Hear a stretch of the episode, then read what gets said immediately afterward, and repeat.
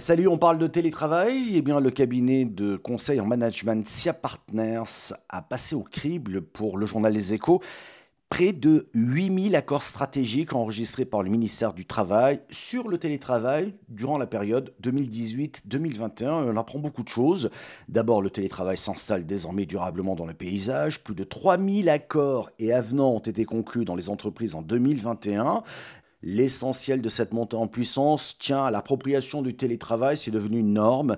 En 2019, 44% des accords et avenants prévoyaient un jour de télétravail maximum par semaine. On est passé à un peu plus de deux jours par semaine, et puis j'adore ce genre de chiffres, 2,36 jours dans les PME, 2,39 dans les ETI et 2,33 dans les grandes entreprises. Mais c'est à souligner, un accord sur 10 prévoit 100% de télétravail dans l'entreprise, c'est peu, mais il faut quand même souligner cette tendance. Et puis la part des accords permettant jusqu'à 3 jours de télétravail a pour sa part un peu progressé, passant de 17% en 2019 à 19% en 2021. Celle des accords prévoyant un maximum de 4 jours de télétravail par semaine demeure stable autour de 7%. Les dark stores dans le collimateur de plusieurs grandes villes, ces magasins sans clients physiques permettent d'assurer des livraisons express, notamment, encore une fois, dans les grandes villes, mais ce n'est pas du goût de nombreuses municipalités.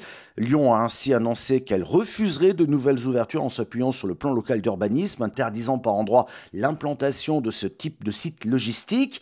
Problème, ces acteurs se revendiquent commerçants et signent des baux en ce sens en prenant soin d'indiquer dans une clause que l'ouverture de ces lieux au public pourra s'envisager difficile dans ces conditions d'intervenir lorsqu'un bailleur commercial leur loue un local, un flou juridique qui devra d'abord être réglé, hein, j'imagine.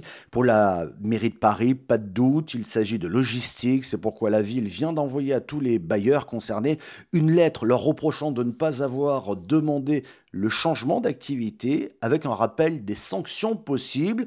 Alors plutôt que de punir, il vaudrait mieux réguler, non pas empêcher le développement d'une tendance de fond et créer des emplois en ville, exactement là où de nombreux magasins et commerçants ont dû fermer leurs portes. Ça vaut le coup d'y réfléchir. Tiens, en parlant de livraison à domicile, notre sujet du jour, box. Et là, je donne la parole à Damien Ardewa. Et nous retrouvons notre invité Adrien Oxman, cofondateur et président de Box. Bonjour. Bonjour.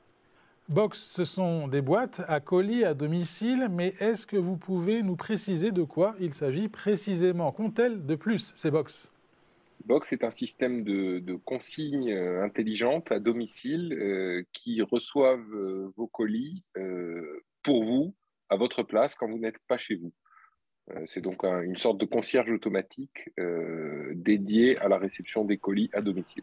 On va être le plus concret possible. C'est donc une boîte à colis, pour ne pas dire une grosse boîte aux lettres que l'on installe à la porte d'un pavillon ou dans le hall d'un immeuble. C'est bien ça? Exactement, exactement.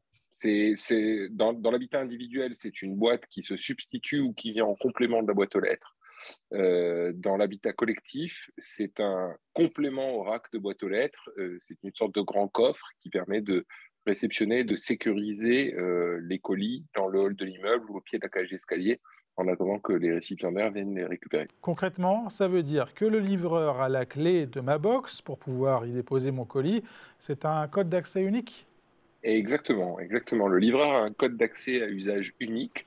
Euh, donc, ce n'est pas un digicode permanent euh, parce qu'on connaît les problèmes de sécurité qu'on a avec les digicodes de porte d'entrée dans les immeubles typiquement. Donc, c'est un code à usage unique qui lui permet de déposer un ou plusieurs colis, euh, mais qui ne lui permet pas de venir réouvrir la boîte quand il le souhaite. Alors, ce code, il figure sur l'étiquette du colis parce qu'il est généré par vous et moi en tant qu'acheteurs au moment de l'achat effectué sur Internet et il est renseigné dans l'adresse, en général dans la ligne complément d'adresse, de façon à ce qu'il apparaisse sur le, sur le libellé de l'étiquette du colis. Une fois le colis livré dans ma boîte, je reçois un SMS pour me dire que la livraison a, bien eu lieu. Hein. Exactement. Alors vous avez, vous avez euh, d'abord vous avez les alertes traditionnelles hein, de votre transporteur quand il vous rend un colis. Vous avez en général maintenant quasiment systématiquement un SMS et ou euh, un mail de confirmation.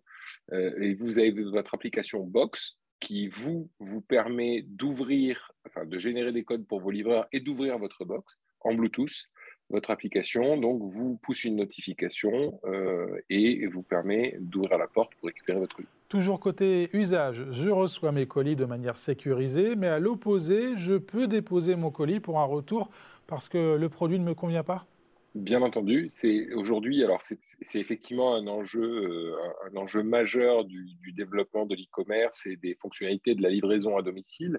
Euh, aujourd'hui, nos box et en particulier nos box one, les produits pour les maisons individuelles, permettent déjà de faire du retour à domicile. Euh, on fonctionne en partenariat avec le retour en boîte aux lettres de Colissimo, hein, qui, est, qui, est, un acteur incontournable sur ce sujet. Donc on le fait dans l'habitat euh, individuel et on s'apprête à le faire également dans l'habitat collectif avec notre produit euh, Box Hub. Et combien ça coûte? Il faut acheter sa box, prendre un abonnement? Comment ça marche? Alors non, c'est soit l'un soit l'autre. Soit vous êtes en, maison individuelle et là c'est une acquisition, c'est-à-dire que vous achetez une Box One qui va venir euh, remplacer votre boîte aux lettres et ça, ça coûte 299 euros TTC. si à l'opposé vous êtes en habitat collectif, typiquement dans une copropriété, euh, une box coûte 583 euh, euros par an euh, hors taxe en abonnement, en location, avec la maintenance, l'entretien, l'assurance anti-effraction, etc.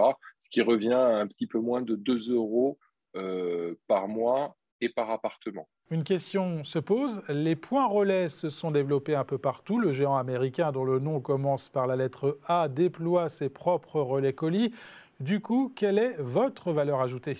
Bah, écoutez, nous, notre promesse de valeur, c'est la livraison à domicile. À la différence des solutions que vous venez d'évoquer, le, point relais ou les Amazon Locker, pour ne pas les citer, euh, ce sont des solutions hors domicile. C'est-à-dire que vous allez récupérer votre colis, mais pas chez vous. Vous allez récupérer chez le commerçant, au bureau de poste, éventuellement dans le Amazon Locker qui va être dans la station-service ou euh, dans le centre commercial euh, le plus proche. Dans un Amazon Locker, vous pouvez recevoir que des colis Amazon dans une box, vous pouvez recevoir des colis de n'importe quel transporteur via n'importe quel e-commerçant. Et pour ce faire, on a été obligé de concevoir une solution qui soit évidemment beaucoup plus compacte, beaucoup moins chère, beaucoup plus simple euh, à déployer. Typiquement, il n'y a pas de raccordement Internet, pas de raccordement électrique sur nos systèmes, de façon à pouvoir aller très facilement et très rapidement dans n'importe quelle typologie d'immeuble ou n'importe quelle typologie de maison. Donc c'est vraiment la livraison à domicile qui nous différencie de ces autres solutions. Merci de votre fidélité et de nous suivre et on revient demain.